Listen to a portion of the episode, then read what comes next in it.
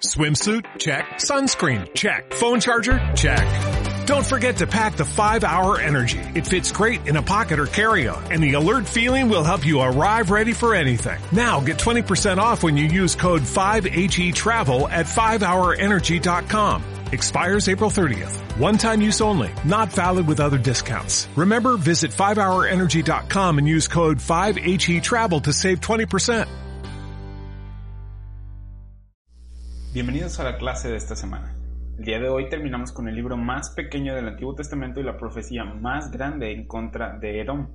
La siguiente clase va a ser o tema libre o del libro de Malaquías. Pero la razón por la que estamos haciendo estas clases de Abdías y de Malaquías que vamos a tener es porque nos estamos dirigiendo a Romanos 9, capítulo que es mal interpretado muchas veces por no recordar o conocer el trasfondo de lo hablado. Lo difícil no es deducir de qué se está hablando, sino por qué y de quién o a quién le está hablando, cosa que no es tan difícil si tienes las herramientas necesarias para trabajar. En estas clases que hemos tenido de Abdías hemos aprendido el por qué Dios dijo en Romanos 9:13, citando a Malaquías 1, versículos 2 y 3, que aborreció a Esaú. Vimos que fue por la violencia que la casa de Esaú tuvo en contra de la casa de Jacob. Hablamos de la controversia entre las dos naciones hermanas que comenzó desde los dos hermanos Jacob y Esaú.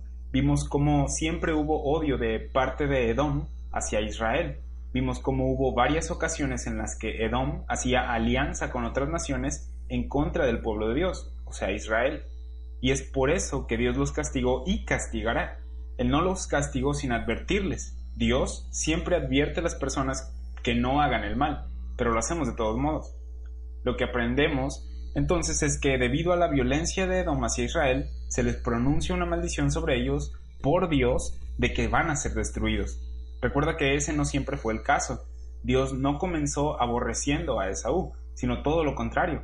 Lo bendijo, le dio una tierra que poseer, protegió a la casa de Esaú, dándoles leyes a los israelitas, diciéndoles que no les daría nada de lo que ya le había dado a Esaú. Pero ya vimos cómo se fue desarrollando la historia entre estas dos naciones. En los versículos restantes de aquí del libro de Abdías, vamos a cubrir la salvación de Jacob, o sea, Israel, ya que, como recordarás, Edom se regocijó de la destrucción de Israel. Se gloriaron de la caída de Israel y vimos que constantemente atacaban a Israel, al punto de que Israel fue destruido varias veces a lo largo de la historia. El peor caso siendo cuando fue tomado cautivo a Babilonia y la ciudad de Jerusalén fue destruida. Ahí es donde fue escrito Daniel y leemos del foso de los leones, de los muchachos hebreos en el horno de fuego, Sadrach, Mesach y Abednego, uh, etcétera, etcétera. En los profetas y en los salmos también vemos que Edom clamaba que Israel fuera arrasado hasta los cimientos. Continuamente decían que los destruyeran por completo y que dejaran de ser nación ya. Es por esto que en Abías 1.15 les dice Dios, como tú hiciste se hará contigo, tu recompensa volverá sobre tu cabeza. Cubrimos versículos de lo que le hicieron a Israel. También vimos que Abías puede no solo hablar de personas en el pasado, sino en el futuro también. Vimos unas profecías en Joel y Zacarías en la que se repetirá lo mismo que sucedió en el pasado, solo que esta vez el Señor Jesucristo regresará, peleará y salvará a Israel de sus enemigos. Vamos a retomar el versículo 15, donde nos quedamos en la clase pasada. Y este dice, porque cercano está el día de Jehová sobre todas las naciones, como tú hiciste se hará contigo, tu recompensa volverá sobre tu cabeza. El día de Jehová, ya vimos que es el día del juicio, día de su ira, esto es algo que leemos en Apocalipsis 1, versículos 9 y 10. Dice, yo Juan, vuestro hermano, y copartícipe vuestro en la tribulación, en el reino y en la paciencia de Jesucristo estaba en la isla llamada Patmos, por causa de la palabra de Dios y el testimonio de Jesucristo. Yo estaba en el Espíritu en el día del Señor, y oí detrás de mí una gran voz como de trompeta. Aquí nos dice que Juan estaba en el Espíritu en el día del Señor. Ahora, el día del Señor no es domingo, en el Antiguo Testamento vemos claramente que el día del Señor es el día de Jehová, el día del juicio. Por esto y varias razones más, creo que el libro de Apocalipsis es un libro registrando algo que está aún por suceder, cosas que están aún por, suceder, de eventos futuros. Entonces, en Abdías 1.15 está hablando del día del juicio. Esta nación merecía juicio y condenación, Edom. Todos merecemos juicio y condenación, sí, como lo hemos visto en el estudio de la Carta de los Romanos, en los capítulos 2 y 3. Vimos que habrá un día de juicio en el que Dios juzgará según las obras del hombre, Romanos 2, 6. Y vimos en Romanos 3 que no hay justo, Romanos 3.10, y que nadie puede ser justificado por obras, Romanos 3.20. Así que todos merecemos juicio y tenemos necesidad de que Dios nos salve. Pero aquí está hablando directamente a Edom y diciendo por estas cosas en específico vas a ser juzgado. Será un juicio un poco más personal. En Abías 1.15 vemos este ejemplo de cómo podemos tomar tres aplicaciones diferentes a lo largo de la escritura, en toda la escritura. Está la aplicación histórica, la aplicación espiritual y la aplicación doctrinal. Históricamente podemos leer que está hablando de Edom. Edom era un pueblo que hizo cosas y Dios les dijo, como tú hiciste, se hará contigo. Fue violencia en contra del pueblo de Israel y le fue hecho a Edom así. Ya no viven ahí, pero sabemos que van a regresar por las profecías que, leímos en las clases pasadas y van a hacer lo mismo.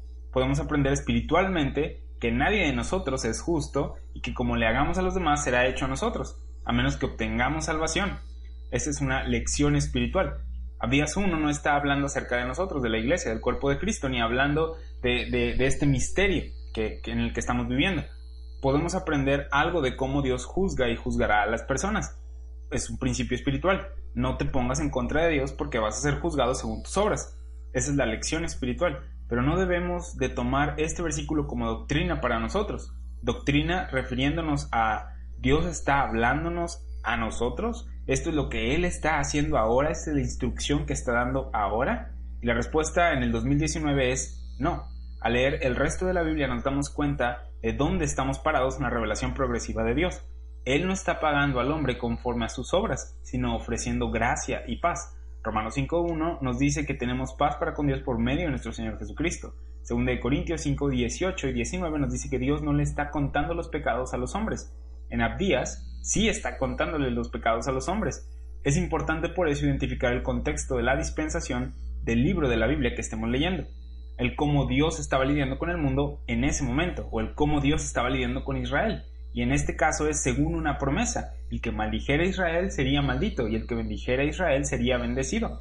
Y en Abdías vemos un ejemplo perfecto de gente que no bendecía a Israel. Así operaba Dios en el pasado con Israel y el mundo. Si los bendecías, eras bendecido, si los maldecías, eras maldecido. Eh, esta promesa está en Génesis 12.3. Y Edom no bendijo a Israel. Entonces, Abdías 1.15 no es doctrina para nosotros. A pesar de que podemos aprender espiritualmente acerca del juicio de Dios y cómo se les pagará a las personas según sus obras, la doctrina no es para nosotros. No podemos decir, esto es lo que me está pasando a mí, Dios me está juzgando según mis obras. No, Dios está ofreciéndote gracia hoy. Entonces, al leer la Biblia, hazte la pregunta, ah, ¿Dios está haciendo esto hoy? ¿Dios está operando hoy con nosotros de la misma manera que con Edom? Y solo puedes llegar a la respuesta correcta considerando toda la Biblia, de Génesis a Apocalipsis, y luego dividiéndola correctamente.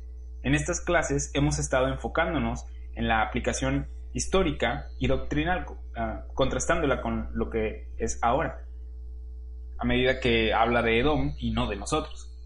Es importante señalar esto ya que el tema de los últimos versículos de Abdías es salvación y puede ser tentador el espiritualizar los versículos y aplicarlos a la iglesia cuando no se tratan de ti. Los últimos versículos de Abdías hablan de cómo salvación vendrá a Israel y cómo debido a la promesa de Dios a Abraham, Isaac y Jacob, conquistarán a sus enemigos y poseerán la tierra prometida. Esos no somos nosotros. Esto está hablando de salvación futura. Nosotros tenemos salvación ahora. La salvación futura de la que se habla aquí es una salvación terrenal de enemigos que le prometió Dios a una nación, Israel. Nosotros también tenemos salvación, pero nuestra salvación es individual y era un misterio oculto en Dios.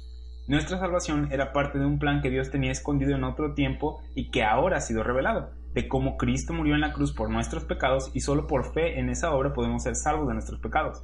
Así que salvación es algo que puedes leer en el Antiguo Testamento, incluso salvación dada por Dios, de parte de Dios, pero no tiene que ver con Cristo en la cruz como pago por nuestros pecados, ofreciéndonos salvación gratuita, sin la nación de Israel o nuestra respuesta a la nación de Israel, sino solamente por Cristo y lo que Él hizo en la cruz. Esto es algo que debemos tener bien definido en nuestra mente a medida que cubrimos estos últimos versículos acerca de la salvación de Israel. Versículo 16 de Abías 1 dice, de la manera que vosotros bebisteis en mi santo monte beberán continuamente todas las naciones, beberán y engullirán y serán como si no hubieran sido. Aquí tenemos algo de bebida en este versículo. Y al estudiar profecía te das cuenta de que hay una copa del Señor. Y este es el lenguaje profético que habla de lo que a ti te toca, tu recompensa. Usualmente es usado en contexto de juicio. Probablemente has oído la frase, Dios derrama su copa o vaso de ira. Vamos al Salmo 75, versículos 7 y 9 y vamos a ver que Dios habla de algo similar aquí. Dice, mas Dios es el juez, a este humilla y a aquel enaltece, porque el cáliz está en la mano de Dios y el vino está fermentado, lleno de mistura. Y él derrama del mismo, hasta el fondo lo apurarán, y lo beberán todos los impíos de la tierra, pero yo siempre anunciaré y cantaré alabanzas al Dios de Jacob. Aquí estamos viendo una copa, un cáliz que Dios derrama sobre los hombres, y dependiendo de su respuesta a Dios es el cómo serán afectados por esta copa. Jeremías 25:15 nos dice, porque así me dijo Jehová, Dios de Israel, toma de mi mano la copa del vino de este furor. ¿Qué es esta copa? Furor, ira. Aquí tenemos la definición de la Biblia de esta copa. Cuando alguien bebe la copa, puede ser que hable del furor de Dios, de la ira de Dios. Esto encaja en el contexto de Abdías 1.16, donde dice, van a beber y engullirán y serán como si no hubieran sido. Los va a destruir. Esa es la copa del furor de Dios, su juicio, su ira. Continuamos en Jeremías 25.15, que dice, toma de mi mano la copa del vino de este furor y da de beber de él a todas las naciones a las cuales yo te envío. Dios envió a Jeremías con la copa de su furor a las naciones para que les dijera que bebieran de ella. Y si no la querían beber, Dios dice, vas a forzarlos. Y es debido a que el tiempo del juicio ha llegado. Regresando a Abdías 1.16, vemos que en este versículo se usa de maneras distintas el beber. Dice, de la manera que vosotros bebisteis en mi santo monte, beberán continuamente todas las naciones, beberán y engullirán y serán como si no hubieran sido. O sea, van a ser destruidos. Estaban ahí, tuvieron poder, lo usaron para estar en oposición con Israel, conquistándolos y dominándolos, pero no será más así.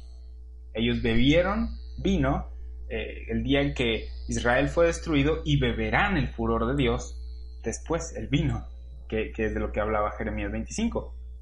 Entonces, este versículo comienza diciendo, de la manera que vosotros bebisteis en mi santo monte. ¿De qué habla esto? De cuando Israel fue conquistado y se pusieron a beber en las tumbas, celebraban, se gozaban de la destrucción de Israel. De la manera que bebisteis en mi santo monte, suena como lo que dijo en el versículo anterior, ¿no? Como tú hiciste, se hará contigo. Abdías 1.15. Dios les estaba diciendo, de la misma manera en que destruyeron a mi pueblo, yo los destruiré a ustedes. Así como bebieron en mi santo monte, van a beber de mi copa, su copa de furor, su copa de ira, su copa de juicio, la recompensa de lo que han hecho, por lo que han hecho. Lo que vemos en Abdías 1, 15 y 16 es juicio que sucederá en un día en específico, un día en especial. ¿Cuál es este día? El día de Jehová, el día del Señor. En Abdías 1.8 dice, no haré que perezcan en aquel día.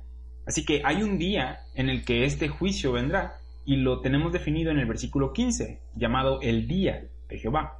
Este día es la respuesta a los varios lugares en la Biblia donde vemos que su pueblo, el pueblo de Dios, Israel, le pregunta al Señor, ¿Dónde estás, Señor? ¿Por qué no estás castigando a mis enemigos? ¿Por qué no vienes a corregir las cosas? Levántate, levántate. Y es porque no estaban viviendo en el día del Señor, no vivían aún en el reino que vemos profetizado en el Antiguo Testamento y cumplido en Apocalipsis. Vivimos en los tiempos de los gentiles en los que Dios no está obrando a través de su nación escogida, Israel. Así que no hay una nación representando a Dios en la política del mundo. Nosotros, que no somos nación, somos los representantes, los embajadores de Dios. En Isaías 61 leemos acerca de este día del Señor, el cual no es un día que comienza bonito. Este día es cuando Él regrese, mire al mundo y diga, me han rechazado y voy a corregir el mal. En ese día, si eres torcido o estás en un lugar alto, o sea, de gobierno, y gobiernas mal, vas a ser derrumbado. Hemos leído en lugares de la Biblia que Dios rebajará los, lugares altos y levantará los bajos. Vamos a leer Isaías 61, 1 y 2. El Espíritu de Jehová el Señor está sobre mí, porque me ungió Jehová, me ha enviado a predicar buenas nuevas a los abatidos, a vendar a los quebrantados de corazón, a publicar libertad a los cautivos y a los presos, apertura de la cárcel, a proclamar el año de la buena voluntad de Jehová y el día de venganza del Dios nuestro, a consolar a todos los enlutados. Esto te sonará familiar, ya que es algo que Jesús dijo en Lucas 4, 18 y 19. Jesús fue a una sinagoga y leyó Isaías 61 e Isaías 61 61.1 e Isaías 61.2, hasta la coma. ¿Sí? Él dijo, Dios me ungió a predicar el Evangelio, el año agradable del Señor. agradable porque hay salvación. Jesús se detuvo en la coma del versículo 2 de Isaías 61, enrolló el libro, se sentó y dijo, hoy se ha cumplido esta escritura delante de vosotros. Él no continuó leyendo y el día de la venganza del Dios nuestro. Y dijo, esto se cumple, de, esto se cumple hoy, lo del día de la venganza. Él no leyó esta parte, leyó sobre el año agradable del Señor y la predicación del Evangelio, y se cumplió en los días de Jesús en Lucas 4. Él vino predicando el Evangelio del reino diciendo que el reino estaba cerca, que creyeran en él y fueran bautizados en agua pero estamos hablando del día de venganza que se menciona en Isaías 61.2. Cuando Jesús vino, no cumplió todo Isaías 61.2, sino solo una parte. La segunda parte dice, y el día de venganza del Dios nuestro, a consolar a los enlutados, a ordenar que a los afligidos de Sión se les dé gloria en lugar de ceniza, óleo de gozo en lugar de luto, manto de alegría en lugar del espíritu angustiado, y serán llamados árboles de justicia, plantío de Jehová, para gloria suya reedificarán las ruinas antiguas y levantarán los asolamientos primeros y restaurarán las ciudades arruinadas, los escombros de muchas generaciones. Israel, en Isaías 61.4, está en ruinas. Han sido destruidos por sus enemigos y Dios dice aquí que reedificarán estas cosas y derramará el día de la venganza en aquellos que destruyeron a Israel, igual que en Abdías. Abdías fue escrito después de que la casa de Saúl y las demás naciones se aliaron contra Israel para destruirlo y llevar cautivo al remanente. Abdías es una profecía en contra de Edom por haber hecho eso. Isaías 61.5 dice, y extranjeros apacentarán vuestras ovejas y los extraños serán vuestros labradores y vuestros viñadores. No solo serán reedificados, sino que gobernarán sobre otras naciones, lo cual siempre ha sido el propósito de Dios para Israel. Isaías 61.6 y vosotros seréis llamados sacerdotes de Jehová. Van a ser una nación de sacerdotes. Es por eso que eran bautizados en agua por Juan el Bautista, porque era un requerimiento para ser un sacerdote. Seguimos leyendo en el versículo 6, ministros de nuestro Dios seréis llamados, comeréis las riquezas de las naciones y con su gloria seréis sublimes. En lugar de que los gentiles se coman las riquezas de Israel, el pueblo de Dios, Israel, se comerá las riquezas de las naciones, porque están gobernándolos. No puedes reconciliar este versículo con lo que Dios está haciendo hoy, porque las riquezas que tenemos son espirituales y vienen de Cristo y no de una nación. Isaías 61.7 dice, en lugar de vuestra doble confusión y de vuestra deshonra, os alabarán en sus heredades, por lo cual en sus tierras poseerán doble honra y tendrán perpetuo gozo, porque yo Jehová soy amante del derecho. Esto no está diciendo que Él ame castigar, Él ama lo derecho, Él ama lo correcto, odia cuando la gente roba, miente y engaña. ¿Tú no? Dios sí, ya que Él es justo. Continuamos leyendo, aborrecedor del latrocinio, del hurto, del robo, para holocausto. Dice, por tanto, afirmaré en verdad su obra y haré con ellos pacto perpetuo. ¿Quiénes son ellos? Es Israel regresando a su tierra. Lo que aprendemos en Abdías y estos versículos es por qué Dios los reedificará después de haber sido destruidos por otras naciones. ¿Por qué? ¿Qué han hecho para merecer esto? Absolutamente nada. ¿Por qué Dios les dijo que gobernarían sobre las demás naciones? Porque así lo quiso porque los escogió, fue por su elección. Le dijo a Abraham, por medio de ti voy a cumplir estas promesas. Isaac, por medio de ti voy a cumplir estas promesas. Jacob, por medio de ti voy a cumplir estas promesas. Dios escogió a Jacob y no a Esaú. Esaú se preguntó, ¿por qué no me escogiste mi Dios? Y Dios respondió, pues porque escogí a Jacob. Si lo bendices, vas a ser bendecido. La casa de Esaú no quiso y terminó siendo maldecida. Ese fue el problema. Al ir a Romanos 9 vamos a ver que Pablo explica la elección de Dios y su habilidad de escoger dónde y por medio de quién su propósito es llevado a cabo y cómo nosotros, cómo a nosotros nos corresponde responder positivo o negativamente a ello. Estos versículos hablan del día del Señor, lo que estamos leyendo, y como vimos, el día del Señor es el día de venganza. En Sofonías encontramos cosas acerca del Señor, del día del Señor también, día en el que el ejército de Dios viene y Cristo establece su reino con su poder. Sofonías 1.7 dice, calla en la presencia de Jehová el Señor, porque el día de, Jehová está cercano, porque Jehová ha preparado sacrificio y ha dispuesto a sus convidados. ¿Para qué necesitas un sacrificio? Para pagar por pecados. Él regresa con espada en su mano, como los sacerdotes, y dice, tiempo para el sacrificio. Vamos a leer el versículo 8. Dice, y en el día del sacrificio de Jehová castigaré a los príncipes y a los hijos del rey y a todos los que visten vestido extranjero Vemos esto también en Santiago 2.3, hablando de ropa espléndida. Estas personas creen que van a poder esconderse detrás de su ropa. Mírame, soy rico, tengo una posición. Sin embargo, Dios no respeta a las personas por sus posiciones terrenales. Él no hace acepción de personas. ¿Cometiste pecado? ¿Respondiste a Dios positivamente? Esa es la pregunta. Sofonías 1.9. Asimismo castigaré en aquel día a todos los que saltan la puerta, los que llenan las casas de sus señores de robo y de engaño. Dios juzgará y juzga, justamente. Si actuaste con violencia a Dios o a su propósito, lo va a castigar esto. Vamos a brincar al versículo 14 de Sofonías 1. Cercano está el día grande de Jehová, cercano mi próximo, es amarga la voz del día de Jehová, gritará allí el valiente, día de ira aquel día, día de angustia y de aprieto, día de alboroto y de desollamiento, día de tiniebla y de oscuridad, día nublado y de entenebrecimiento, día de, trompeta y de algazara, sobre las ciudades fortificadas y sobre las altas torres. Ya vimos que qué es el cáliz del furor de Dios.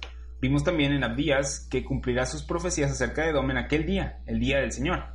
Y acabamos de ver en estos versículos de Sofonías que el día del Señor es un día de ira, es un día de angustia y de aprieto, de alboroto y de desollamiento, de tinieblas de oscuridad, día nublado y de entenebrecimiento. Algunas personas creen que el día del Señor es el domingo, como brevemente lo mencionamos hace rato. Eh, Apocalipsis 1 habla de la visión que Juan tuvo del día del Señor. Y hay gente que piensa que está hablando del domingo. Oh, pues Juan tuvo una visión en domingo, un día bonito y soleado. No, el día del Señor, como lo vemos en el libro de Apocalipsis es el día de la ira de Dios, un día oscuro y de entenebrecimiento. El sol se oscurece, la luna se vuelve sangre. Sofonías 1.17 dice, y atribularé a los hombres y andarán como ciegos porque pecaron contra Jehová, y la sangre de ellos será derramada como polvo y su carne como estiércol. ¿Por qué es esto? Porque pecaron contra Jehová. Esa es la razón. No es nada más porque sí o, es, o algo al azar. Dios revela su propósito y podemos verlo hoy en día. Él ha revelado su propósito de cómo podemos ser salvos de los pecados y la gente lo rechaza. Asimismo pasó y asimismo pasará. Vamos a Jeremías 46, versículo 10, que dice, Mas ese día será para Jehová, Dios de los ejércitos, día de retribución para vengarse de sus enemigos. Vimos esto del día de la venganza en Isaías 61, donde restaurará las ruinas. Vimos el día del Señor en Sofonías y vimos que será un día oscuro, el día de su ira. Y en Jeremías 46 continúa diciendo, para vengarse de sus enemigos, y la espada devorará, y se saciará, y se embriagará de la sangre de ellos, porque sacrificio será para Jehová, Dios de los ejércitos, en tierra del norte junto al río Éufrates. Él va a regresar con una espada y estará empapada de sangre. Estamos viendo profecías que describen lo que Dios hará cuando regrese a salvar a Israel. Es importante recalcar que ninguna de estas profecías describe lo que Dios está haciendo hoy. Vamos ahora a Isaías 13, versículo 6 que dice, Aullad, porque cerca está el día de Jehová, vendrá como asolamiento del Todopoderoso. En Daniel 2 se habla de una piedra que fue cortada no con mano, que descendió y que destruyó los demás reinos y estableció su reino, que jamás será destruido. Esa es la esperanza de Israel y lo que Jesucristo el Mesías va a hacer. Él traerá salvación a ellos. Y puedes ver que estamos brincando de un lugar a otro y que básicamente es el mismo mensaje. Los profetas vieron cosas acerca del futuro pero no sabían cuándo o cómo sucederían estas cosas. Primera de Pedro 1.11 dice que escudriñaban qué persona y qué tiempo indicaba el Espíritu de Cristo. Nosotros tenemos el privilegio de tener la multiforme sabiduría de Dios en la Biblia y de ver con qué personas hizo cosas Dios, cuándo Dios hizo cosas y cuándo hará cosas Dios. Podemos dividir correctamente lo que Dios está haciendo ahora y lo que hará en el futuro. En aquel entonces decían, Dios, tráelo ahora, trae el día del Señor ahora, levántate, levántate. Dijiste que lo harías, hazlo ahora. Y no lo hizo en ese momento ni el día siguiente. Y ellos decían, ¿por qué, Señor? ¿Por qué? Nosotros sabemos por qué Dios no ha derramado su ira. Porque está ofreciendo salvación gratuita por su gracia. A medida que vemos estas profecías, presta atención a cómo se conectan con el libro de Apocalipsis. Muchas veces se pide un estudio del libro de Apocalipsis, pero es necesario primero conocer de lo que se está hablando en los profetas, ya que el libro de Apocalipsis es el libro de revelación. No es uno que se para solo, revela algo. Y si no tienes algo que revele, es muy difícil que tenga sentido.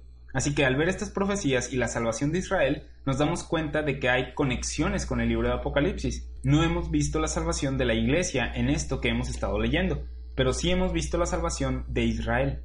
Ahora, Isaías 34 nos habla del juicio de las naciones en los últimos días, el día del Señor, y hay una conexión con Apocalipsis.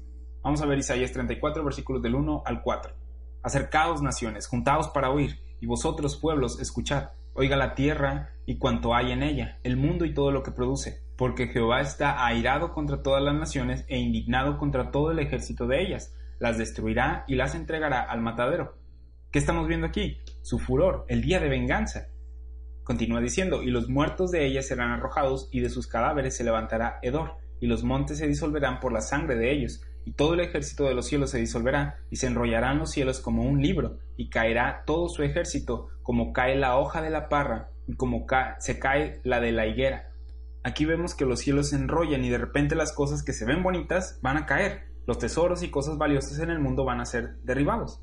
Isaías 34:5, porque en los cielos se embriagará mi espada, he aquí que descenderá sobre Edom en juicio.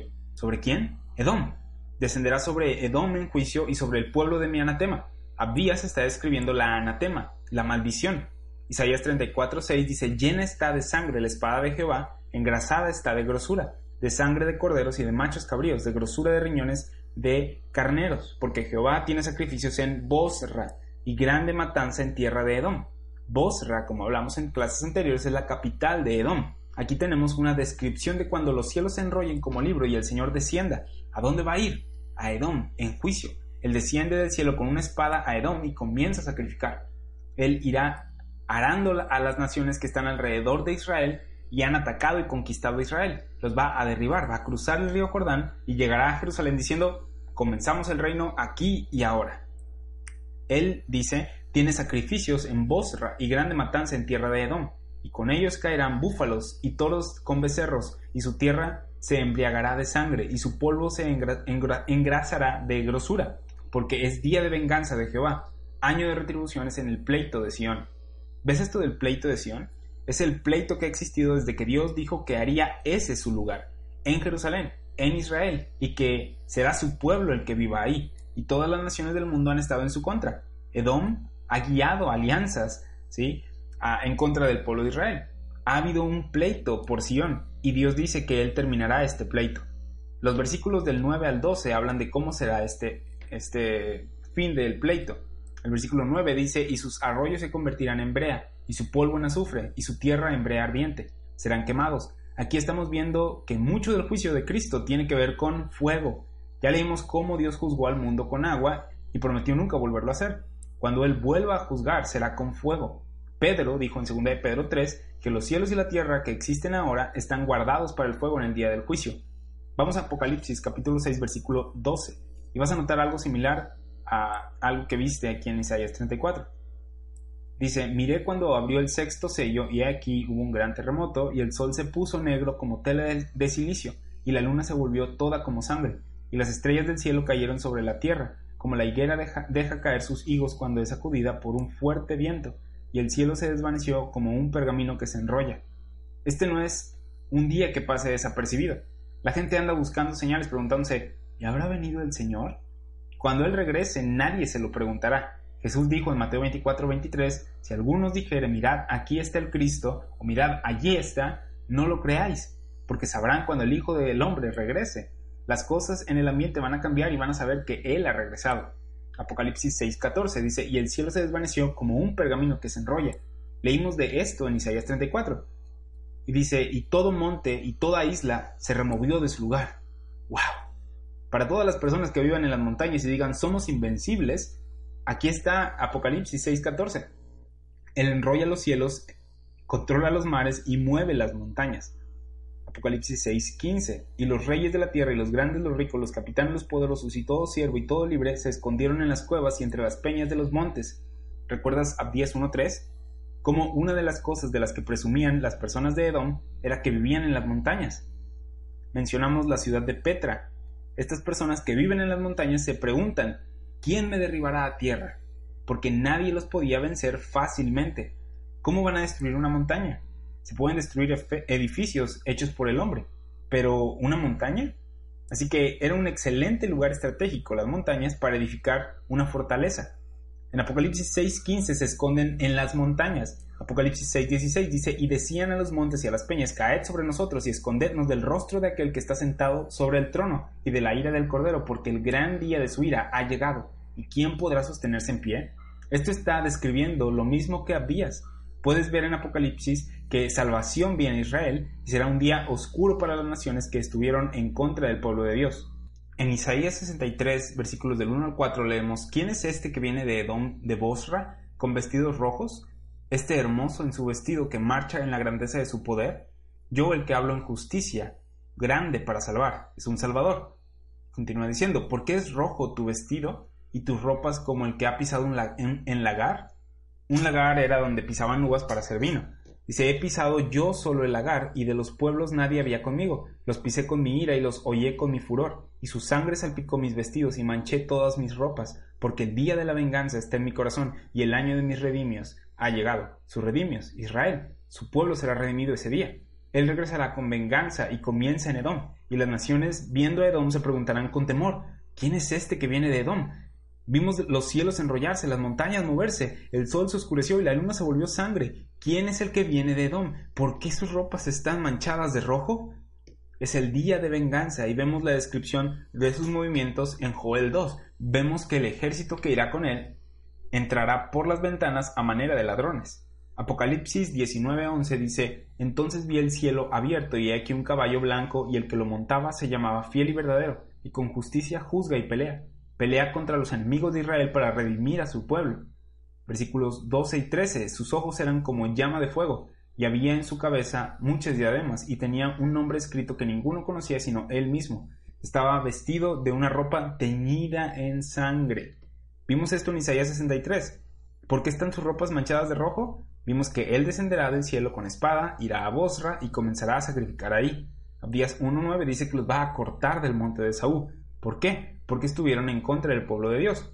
Ahora recuerda que esto no es algo de que Dios llega a un pueblo que no conoce nada de esto y les dice sus ancestros asesinaron a mi pueblo, así que los voy a matar a ustedes. No, Ezequiel 18:20 dice que el alma que pecare, esa morirá. El hijo no llevará el pecado del padre, ni el padre llevará el pecado del hijo. La justicia del justo será sobre él, y la impiedad del impío será sobre él. Él no dice, maldito todo el que sea edomita, no los juzgará nada más porque sí, cuando regrese habrá un pueblo que hará lo mismo que sus antepasados, o sea, estar en oposición a Israel, sabrán que Israel es el pueblo de Dios y lo van a rechazar de todos modos. Ya estuvimos cubriendo un poco acerca de la copa del furor que las naciones van a beber en aquel día, día de Jehová. Dios les dijo, ustedes bebieron vino cuando mi pueblo fue destruido, van a volver a, beber vino cuando regrese, y me mancharé del vino que beban, de la sangre derramada, cuando venga a sacrificar. Abdías 1.17 mas en el monte de Sión habrá un remanente que se salve y será santo, y la casa de Jacob recuperará sus posesiones. Dice que habrá un remanente que se salve en el monte de Sión. Habrá un día de ira y de venganza, será un día oscuro para ti, Edom, es lo que dice, pero en el monte de Sión habrá salvación. En medio de todo esto habrá un lugar en el que habrá salvación. ¿Dónde? Israel, en el monte de Sión, la ciudad de David. Dice, en el monte de Sión habrá un remanente que se salve y será santo. O sea, ya no va a haber más un rey malo, habrá santidad. Y la casa de Jacob recuperará sus posesiones. ¿Qué es esto? Van a recuperar el templo, la tierra prometida, su pueblo, todos los artefactos que necesitan para el servicio de Dios. Ya no serán ya robados de ellos. Dios los va a defender. Habrá salvación en Sión. Eh, en Joel 2, 31 y 32 vemos algo similar a lo que leemos en Abdías 1, 17. Y leemos Joel 2, 31 y 32. El sol se convertirá en tinieblas y la luna en sangre, antes que venga el día grande y espantoso de Jehová, y todo aquel que invocare el nombre de Jehová será salvo. ¿Dónde hemos escuchado esto? Romanos 10, 13. Vamos a ver algo interesante cuando lleguemos a Romanos 9, 10 y 11. Bueno, bueno regresamos a, a Joel. Dice, y todo aquel que invocare el nombre de Jehová será salvo, porque en el monte de Sión y en Jerusalén habrá salvación, como ha dicho Jehová, y entre el remanente al cual ah, él habrá llamado. Vemos también aquí a un remanente que estará en Jerusalén y estará diciendo, invoquen el nombre del Señor. Y los demás estarán corriendo a las hendiduras de las montañas diciendo, escóndanos del Señor. Rechazarán el Evangelio predicado en ese momento. Pero dice que en el monte de Sión y en Jerusalén habrá salvación. Vamos a Joel 3:16 que dice, y Jehová rugirá desde Sión y dará su voz desde Jerusalén y temblarán los cielos y la tierra. Pero Jehová será la esperanza de su pueblo y la fortaleza de los hijos de Israel. Mientras que Israel constantemente era conquistado en el pasado por Edom y las demás naciones, la fortaleza de los hijos de Israel será el Señor. Joel 3.17 nos dice, y conoceréis que yo soy Jehová vuestro Dios, que habito en Sión, mi santo monte y Jerusalén, será santa y extraños no pasarán más por ella. Será santa, ¿sí? separada. No habrá gente que peque. Eso mismo leemos en el ministerio terrenal de Jesús. Dice en Mateo 5, 27 28, oísteis que fue dicho, no cometerás adulterio, pero yo os digo que cualquiera que mira a una mujer para codiciarla, ya adulteró con ella en su corazón. Jesús estaba estableciendo el sistema para el remanente de su pueblo que entrará al reino en el que no se puede pecar. Dijo, oyeron que no cometerán adulterio, pero yo digo que si lo piensan, ya lo hicieron. ¿Qué está haciendo? Haciéndolo más difícil de cumplir. Pero en Ezequiel 36, 26 y 27 vemos que Dios les dice, os daré el corazón nuevo y pondré espíritu nuevo dentro de vosotros y quitaré de vuestra carne el corazón de piedra y os daré un corazón de carne y pondré dentro de vosotros mi espíritu, presta atención a esto, y haré que anden en mis estatutos y guarden mis preceptos y los pongan por obra. Es importante que leas el capítulo completo y te des cuenta de qué está hablando, a quiénes les está hablando y en qué momento les está hablando. Él claramente les dice dos veces aquí al pueblo de Israel que no lo hace por ellos esto, sino por su santo nombre. Ezequiel 36:22. Ellos no lo merecían, habían profanado el nombre de Dios entre las naciones. Dios, por amor a su santo nombre, los toma, les da un corazón nuevo, les pone en ellos su espíritu y ¿qué hace? Por su espíritu hace que ellos anden, guarden y obren sus mandamientos. Estarán en su tierra y finalmente van a ser santos. Dios lo hará en ellos a través del Espíritu Santo. Joel 3, 18, 21. Dice, sucederá en aquel tiempo que los montes destilarán mosto y los collados fluirán leche y por todos los arroyos de Judá correrán aguas y saldrá una fuente de la casa de Jehová y regará el valle de Sittim. Egipto será destruido y Edom será vuelto en desierto asolado por la injuria hecha a los hijos de Judá, porque derramaron en su tierra sangre inocente, pero Judá será habitada para siempre y Jerusalén por generación y generación, y limpiaré la sangre de los que no habían limpiado y Jehová morará en Sión. Es en Sión donde habrá salvación las naciones tendrán oportunidad de ver la santidad del pueblo de Dios y decir, ellos son el pueblo de Dios, pero en lugar de esto lo, van a rechazar. Hablaremos un poco más de esto cuando estemos en Malaquías. Isaías 14.1 dice, porque Jehová tendrá piedad de Jacob. En Abdías 1.17 dice que habrá salvación en Sión y santidad en Jacob. Isaías 14.1.2 2 dice que Jehová tendrá piedad de Jacob y todavía escogerá a Israel y lo hará reposar en su tierra, y a ellos se unirán extranjeros y se juntarán a la familia de Jacob, y los tomarán los pueblos y los traerán a su lugar, y la casa de Israel los poseerá por siervos y criadas en la tierra de Jehová, y cautivarán a los que los cautivaron, y señorearán sobre los que los oprimieron. Mientras que Edom los tomó cautivos, mientras que las naciones de Asiria y Babilonia los tomaron cautivos, ahora vemos que esto se les voltea. Israel los toma cautivos. Estarán en la tierra que Dios les prometió a Israel, nota que en el versículo 1 de aquí de Isaías 14 dice que todavía escogerá a Israel. Recuerda eso cuando lleguemos a Romanos 9. La razón por la que Dios regresa y defiende a Israel es porque son su pueblo escogido. No es que sea su pueblo favorito, son pecadores como nosotros, sino que Él escogió cumplir su propósito a través de ellos. Recuerda que dijo, si los bendicen, yo los bendigo. Ellos eran su canal de bendición. Él escogió bendecir al mundo a través de esta nación. Es por eso que vemos que hay profecías que terminan en una nota positiva, porque Dios les dice, ya que los escogí y les prometí salvación, se los voy a cumplir, porque yo soy Dios y no miento. Es por eso que Romanos 11:29, hablando de la restauración de Israel, dice, porque irrevocables son los dones y el llamamiento de Dios. Cuando Israel lee Abdías, es un consuelo para ellos, porque ven que a pesar de que son destruidos por sus enemigos, Abdías 1.17 dice que en el monte de Sion habrá salvación. Dicen, Dios nos ha prometido salvación y sucederá. Él vendrá y poseeremos a nuestros enemigos. Abdías 1.18 dice, la casa de Jacob será fuego y la casa de José será llama. La casa de Jacob es Judá y Benjamín, y la casa de José es Efraín, las diez tribus de, de Israel. Si lees Reyes te vas a dar cuenta de que la nación de Israel se dividió después del reinado de Salomón. Aquí está hablando de toda la nación, Israel y Judá, todas las tribus, las doce. Dice, la casa de Jacob será fuego y la casa de José será llama. ¿Y qué van a consumir? A la casa de Edom. Dice, la casa de Jacob será fuego, la casa de, José será llama y, la casa de Esaú estopa. Y los, que, y los quemarán y los consumirán, ni aun es resto quedará de la casa de Esaú, porque Jehová lo ha dicho. Vemos que se repite la maldición y dice que Dios cumplirá su palabra. Qué consuelo para Israel el saber que Dios cumplirá sus promesas. También qué consuelo para nosotros el saber que si Dios cumplirá sus promesas a Israel, va a cumplirlas a nosotros. Obviamente es una aplicación espiritual, y para esto fueron escritas estas cosas en el Antiguo Testamento. Romanos 15:4 nos dice, porque las cosas que se escribieron antes, para nuestra enseñanza se escribieron, a fin de que por la paciencia y la consolación de las escrituras tengamos esperanza. Podemos aprender de las cosas escritas en el Antiguo Testamento. Leemos que Dios odia el pecado y todas las injusticias con las que tenemos que lidiar. Podemos ver que Él le prometió ah, salvación a Israel y también a nosotros, y que Él corregirá todas estas cosas e injusticias.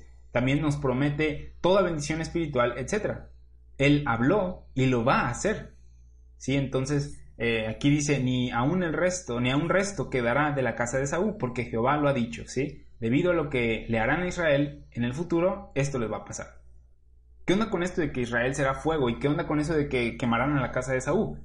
Ya vimos que Dios una vez trajo juicio por agua y salvó a ocho personas. Así que no es la primera vez en la que Dios ah, trae juicio sobre muchas personas y solo quedan unos pocos. Que por cierto no es culpa de Dios. Hubo pregoneros de justicia antes del diluvio y la gente lo rechazó. De la misma manera, juicio vendrá sobre las, sobre las personas que hayan rechazado la predicación de Dios. A lo largo de la Biblia vemos a Dios usar fuego en juicio para consumir a personas. Así que no tenemos motivos para pensar que esto en el versículo 18 de Abdías y los otros lugares en los que vimos fuego no sea un fuego literal. En la clase pasada de Romanos mencionábamos algunos versículos que hablan acerca de esto. Salmos 11.6 lo mencionábamos en la clase pasada, que dice, sobre los malos hará llover calamidades, fuego, azufre y viento abrasador será la porción del cáliz de ellos. Mencionamos Sodoma y Gomorra, que fueron destruidas por fuego y azufre, y eh, nadie les puede encontrar. ¿Por qué? Porque fueron consumidas. Ese es un ejemplo de lo que, de lo que acontecerá con Edom. En números 11, debido a la desobediencia del pueblo de Israel, fueron consumidos por fuego. Vamos a leer números 11.1. Aconteció que el pueblo se quejó a oídos de Jehová y lo oyó Jehová y ardió su ira. ¿Se quejó? Yo, yo me quejo, tú te quejas. Nos quejamos por una u otra cosa. ¿Por qué, ¿Por qué esto, Dios? ¿Sí? ¿Por qué aquello, Dios? Eh, en números 11, Dios estaba ahí, les estaba proveyendo, los estaba guiando y la gente se quejó. Y él oyó esto y ardió su ira y encendió en ellos fuego de Jehová y consumió uno de los extremos del campamento. Consumió a los quejumbrosos.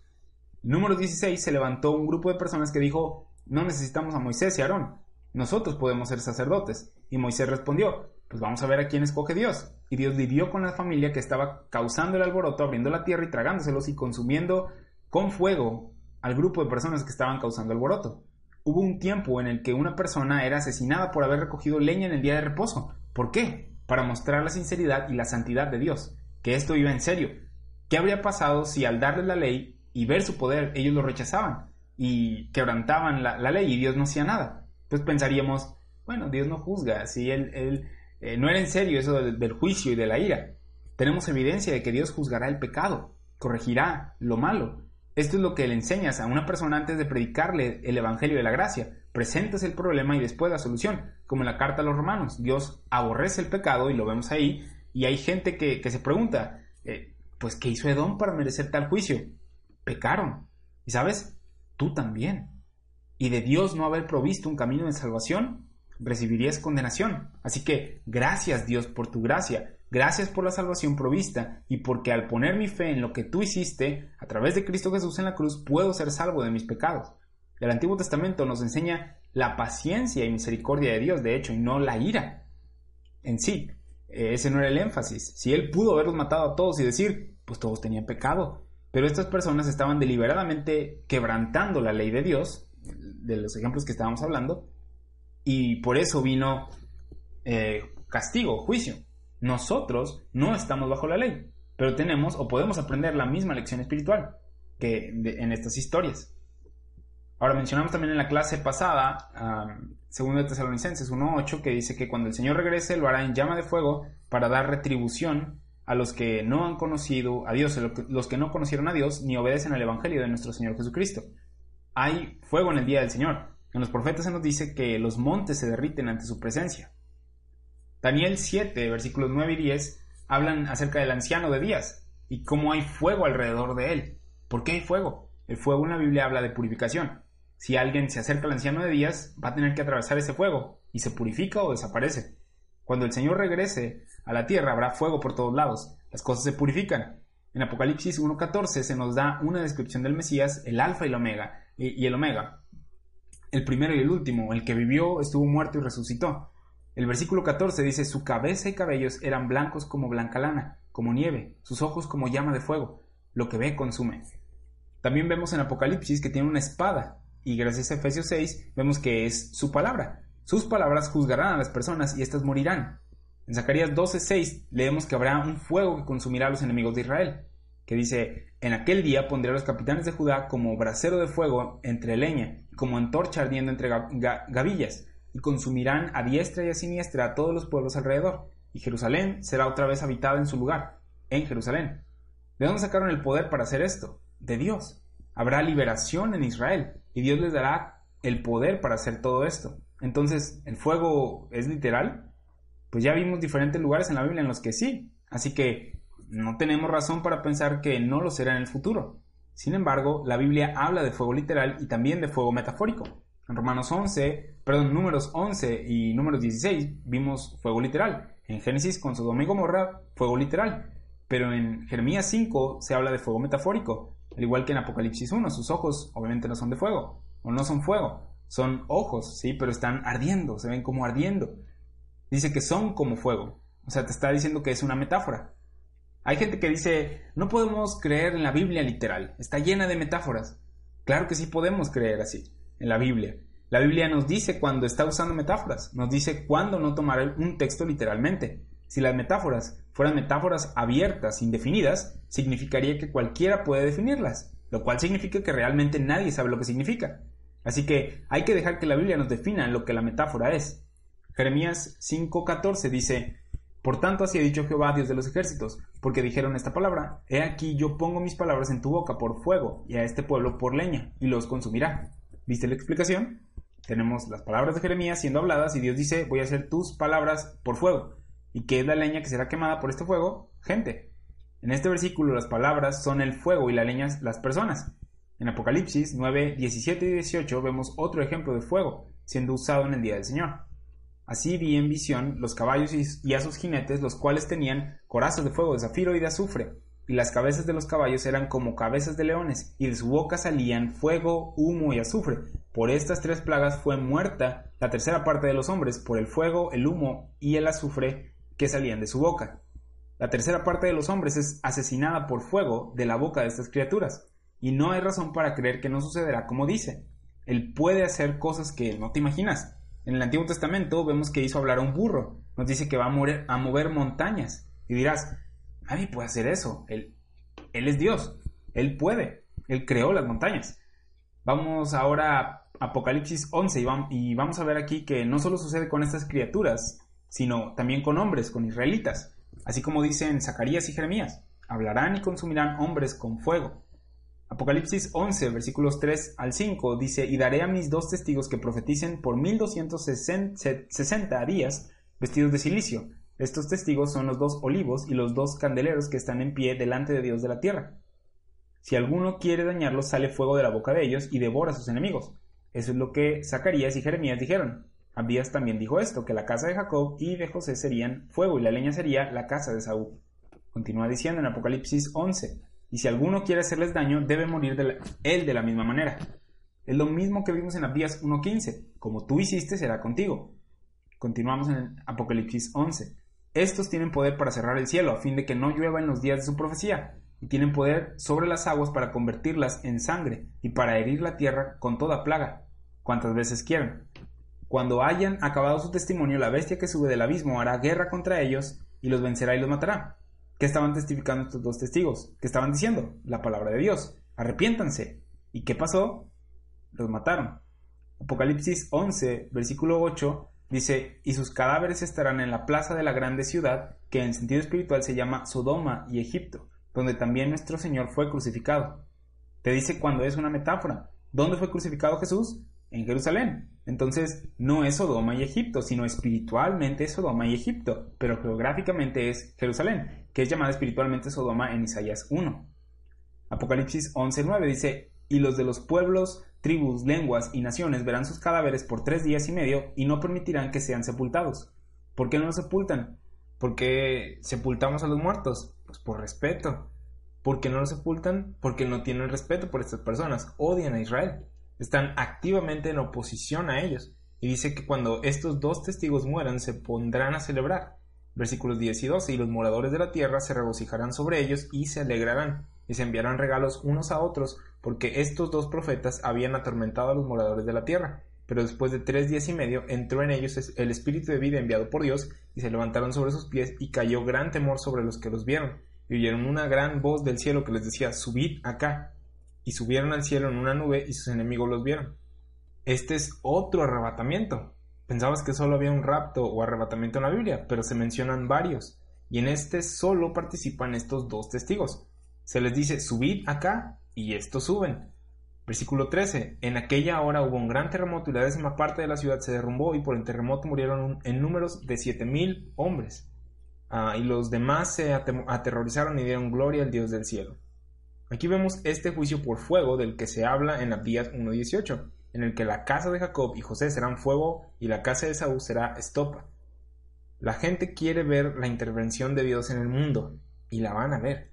Se les dará la oportunidad de responder positivamente, sin embargo, aún después de haber visto la intervención de Dios, lo van a rechazar y lo puede leer en Apocalipsis esto.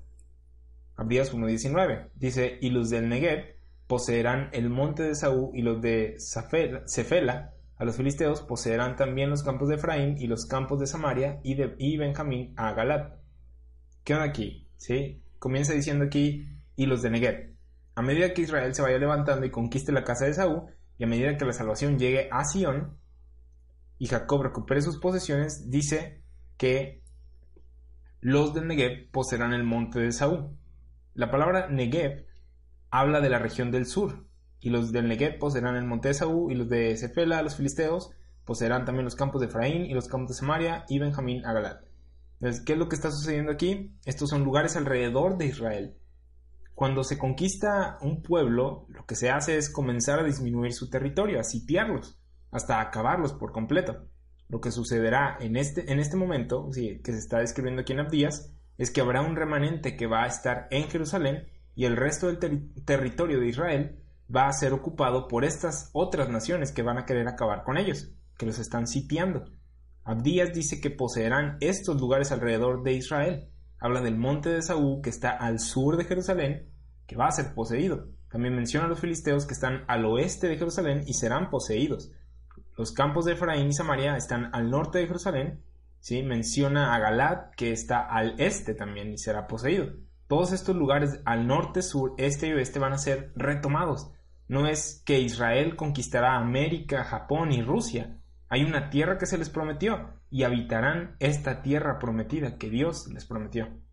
Versículo 20 de Abdías. Dice, y los cautivos de este ejército de los hijos de Israel, estos son las diez tribus tomadas cautivos por Asiria, y los cautivos de este ejército de los hijos de Israel poseerán a los, lo de los cananeos, dice. Todo el, el territorio al norte de Jerusalén, que ya tenían en el pasado, va a volver a ser tomado. Y dice, poseerán lo de los cananeos hasta Sarepta, que es la ciudad más al norte de la tribu de Aser.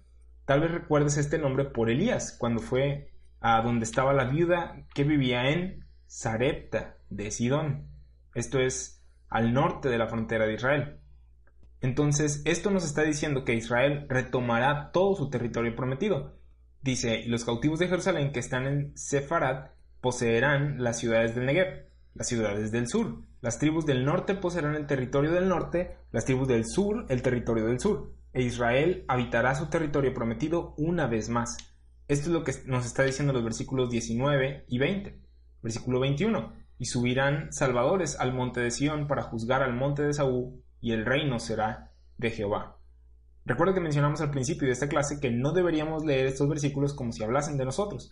En ocasiones este versículo se toma para decir que un Salvador vendrá a la iglesia que la iglesia juzgará la tierra cuando no está hablando de esto.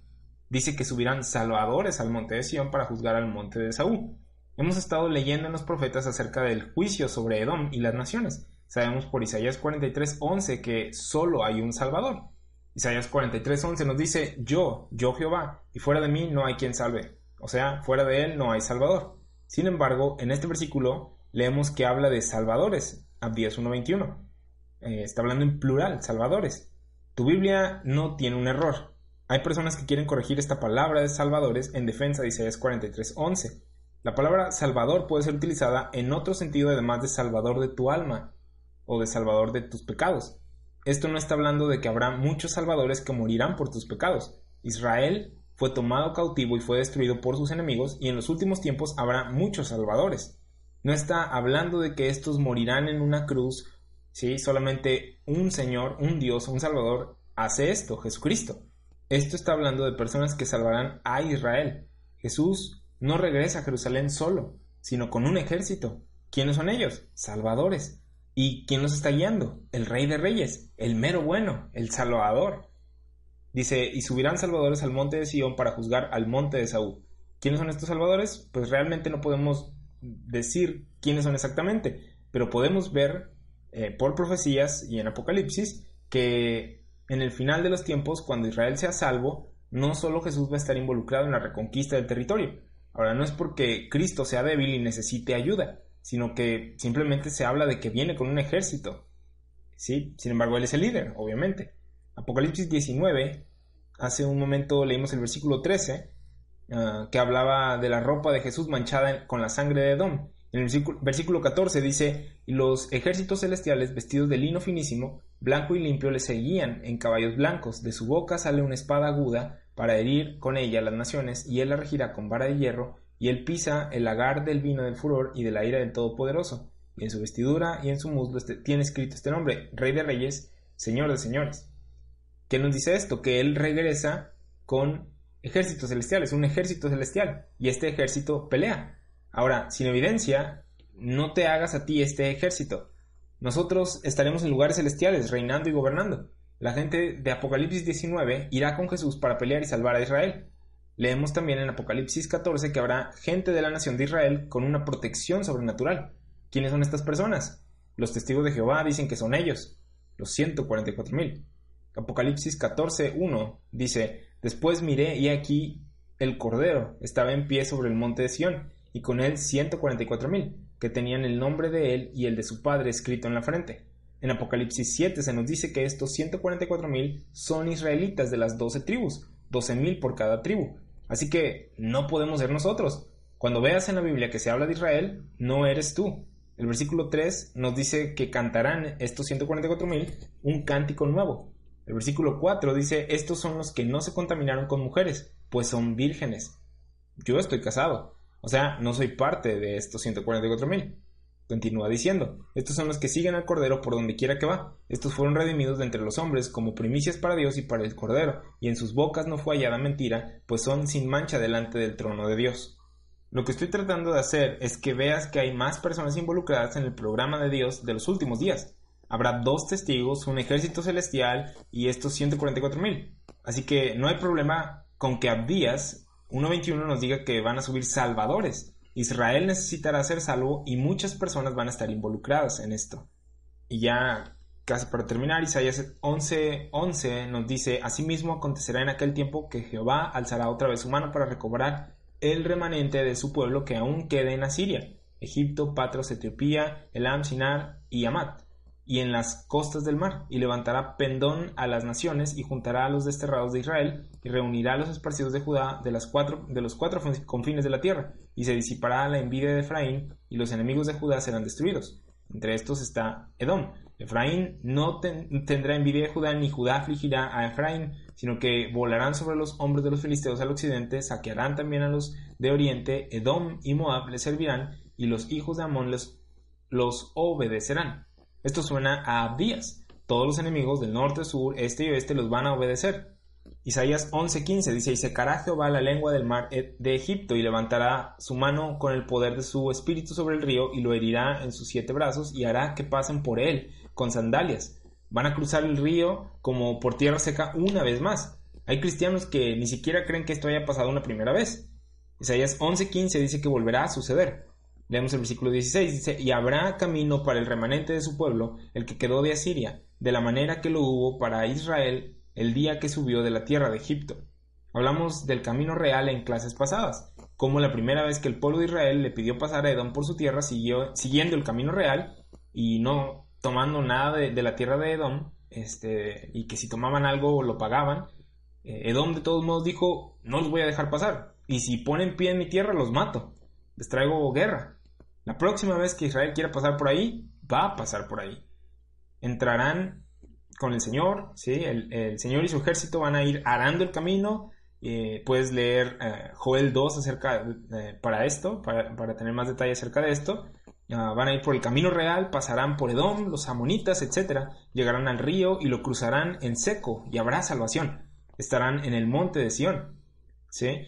Puedes ver que el libro de Apocalipsis comienza a tener sentido al leer estas profecías, ¿no? y esto es porque Apocalipsis nos revela las profecías. No es un misterio en el que digas, pues no, no puedo saber de lo que habla. Podemos saber de qué está hablando. No tiene sentido cuando metes a la iglesia ahí. Isaías 11 nos habla del pueblo de Israel regresando y recuerda por qué comenzamos estas clases de días y temas del Antiguo Testamento, porque nos estamos dirigiendo a Romanos 9, 10 y 11. En el capítulo 8, Pablo va a llegar a un punto emocionante en el que concluye la salvación y la seguridad que, tenemos en Cristo, la iglesia, y dice, ¿quién nos va a separar del amor de Dios en Cristo? Y estas son cosas fenomenales a las cuales vamos a llegar eventualmente. E Israel dice, o sea, en el estudio, porque ya las tenemos. Eh, entonces Israel va a decir, pues a nosotros se nos prometió salvación. Lean Abdías, lean los profetas, ¿sí? Y pues vamos a Romanos 11:25 al 28 y vamos a ver algo que, dice aquí. Dice, porque no quiero, hermanos, que ignoréis este misterio, para que no seáis arrogantes en cuanto a vosotros mismos. Parte del misterio en el que vivimos es que la salvación ha sido dada a los gentiles aparte de Israel. Esto es muy diferente a como sucedía antes. ¿sí? Salvación venía de Israel. Eh, Juan 4:22 creo que es donde dice esto, Jesús hablando con la mujer junto al pozo. Entonces, eh, continúa diciendo aquí en Romanos 11 que ha acontecido Israel endurecimiento en parte hasta que haya entrado la plenitud de los gentiles. Dios no se ha olvidado de su pueblo Israel, no se ha olvidado de sus promesas. Él los regresará cuando haya entrado la plenitud de los gentiles y luego que dice todo Israel será salvo.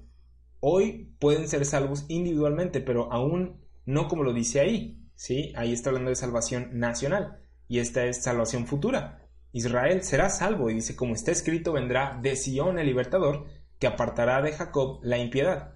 ¿No acabamos de leer en varios lugares que en Sion habrá salvación? Esta es una profecía futura. Romanos 11:27 dice, y este será mi pacto con ellos cuando yo quite sus pecados. ¿De quiénes está hablando? ¿Quiénes son ellos? Los israelitas. Lee el capítulo 11 y te vas a dar cuenta de esto. Versículo 28 de Romanos 11 dice, así que en cuanto al Evangelio, son enemigos por causa de vosotros, pero en cuanto a la elección, son amados por causa de los padres. ¿A qué se refiere con esto de la elección? ¿Somos calvinistas ahora?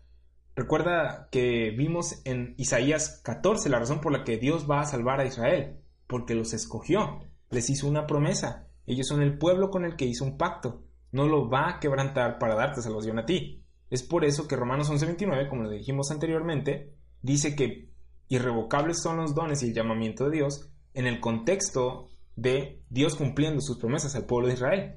Él no va a cambiar las profecías por ti. Podemos darle gracias a Dios por la gracia que nos está dando ahora y también porque traerá salvación a Israel en el futuro debido a lo que les prometió. Abdías 1.21. Subirán salvadores al monte de Sión para juzgar al monte de Saúl y el reino será de Jehová. En Apocalipsis 11 vemos a los dos testigos y cómo estos, después de haber sido resucitados, fueron llevados al cielo, después hubo un gran terremoto y en el versículo 15 dice algo similar a Abdías 1.21. Apocalipsis 11:15 dice, el séptimo ángel tocó la trompeta y hubo grandes voces en el cielo que decían, los reinos del mundo han venido a ser de nuestro Señor y de su Cristo, y él reinará por los siglos de los siglos. Abdías 1:21 dice, el reino será de Jehová. El profeta Abdías estaba hablando del día en el futuro en el que Dios traerá su reino. Y lo hará por fuerza. Ah, hasta ese entonces predicamos el Evangelio de su gracia. Abdías fue escrito en un momento en el que Israel no estaba siendo la nación sobre las naciones que debía ser. Estaban siendo escarnecidos. Otras naciones eran más fuertes que ellos. En Apocalipsis vemos que serán maltratados y escarnecidos.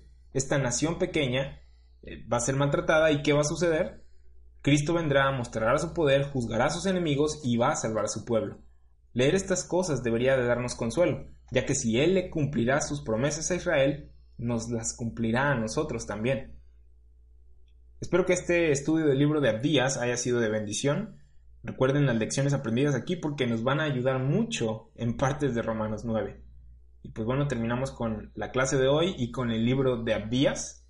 Este, vuelve a oír las clases, vuelve a, a escuchar las clases de Abdías, ponte el corriente con Romanos, vuelve a repasar las cosas en Romanos, porque ya estamos a nada de, de, de llegar a estos capítulos controversiales de Romanos 9, 10 y 11.